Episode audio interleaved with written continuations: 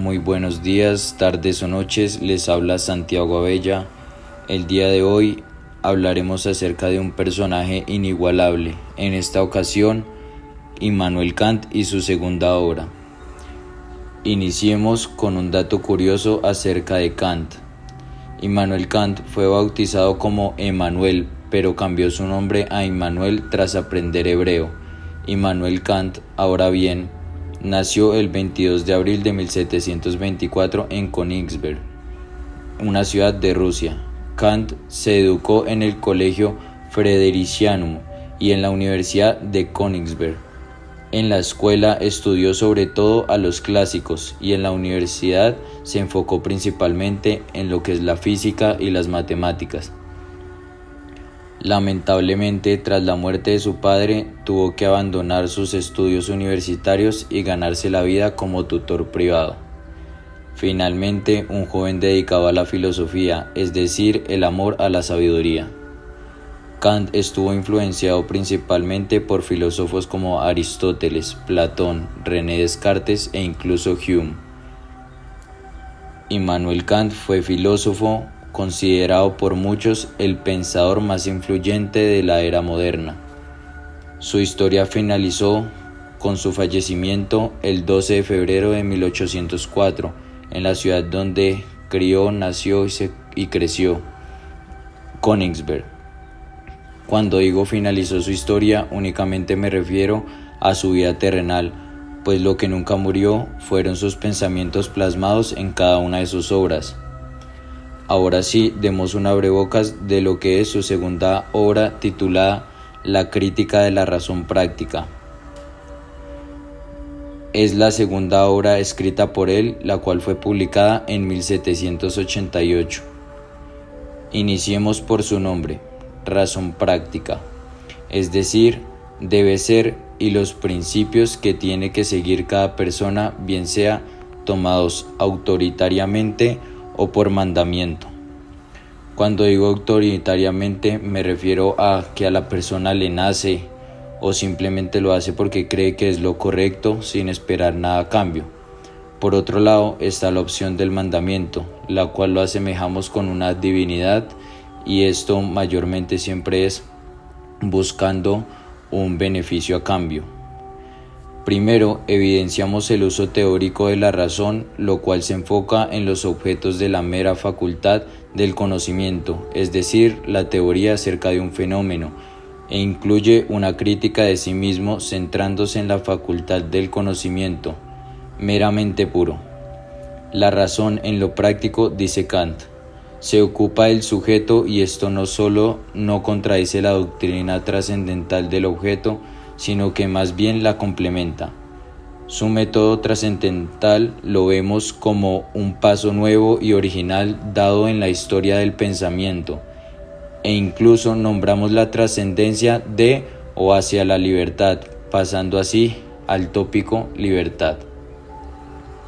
La libertad, conociéndola como la conocemos, es facultad y derecho de las personas para elegir de manera responsable su propia forma de actuar dentro de una sociedad.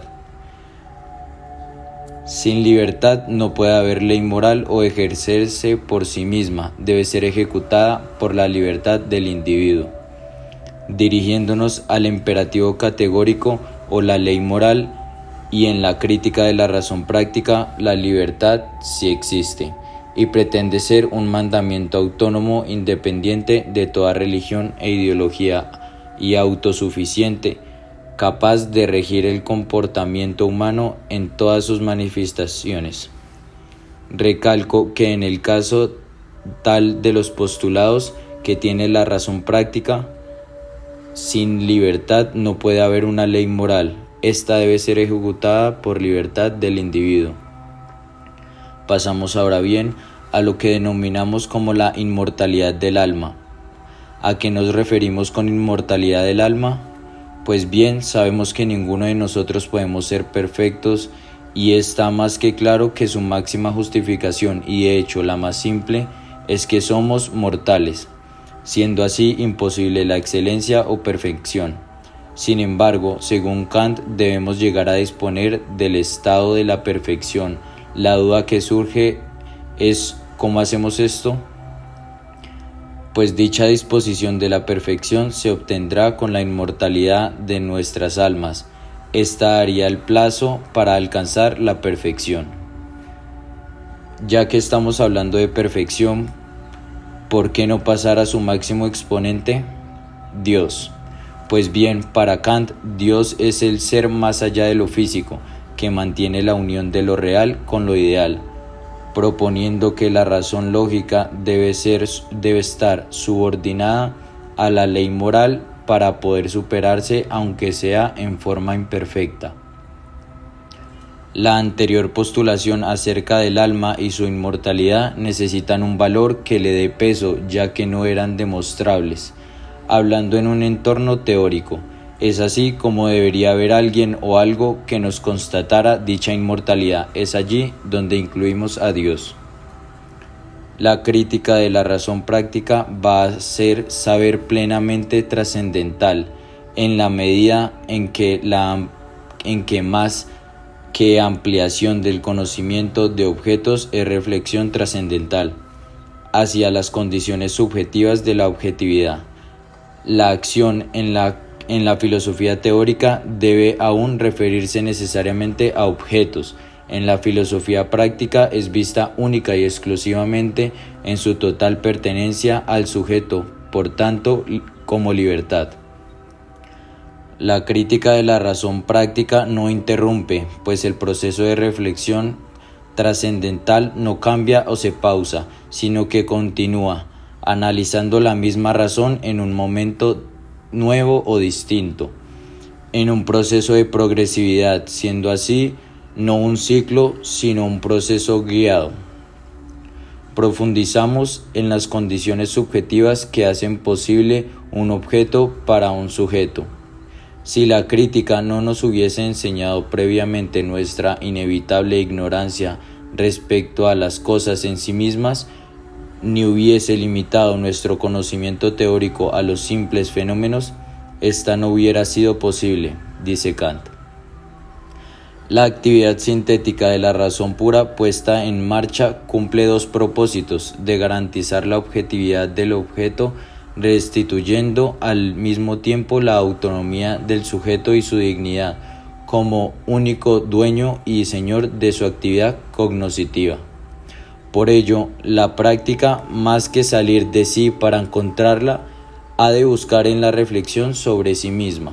Es decir, la crítica práctica se mira a sí misma para poder trascender y mejorar.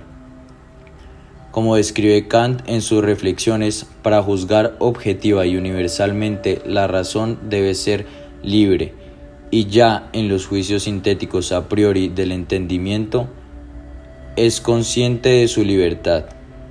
La moralidad encuentra su sentido trascendental, es decir, su corto, mediano y futuro progreso en, en descubrirnos lo que es la realidad en las condiciones bajo las cuales el sujeto que ha sido llamado en el proyecto trascendental a la libertad actúa pues como ser libre. En este sentido, la crítica de la razón práctica, lejos de ser un fenómeno ajeno al proceso trascendental, ha de considerarse y de concebirse como más bien la culminación sistemática del mismo. Es justamente como la razón práctica goza de preeminencia sobre la teórica y se convierte en el objetivo último y el fin más alto de la razón en su uso más puro. Antes de irme, quiero dar un cierre a este podcast con una frase célebre de nuestro personaje el día de hoy. Abro comillas. Conceptos sin instituciones son vacíos. Instituciones sin conceptos son ciegas. Immanuel Kant. Muchas gracias. Nos vemos en nuestro próximo podcast.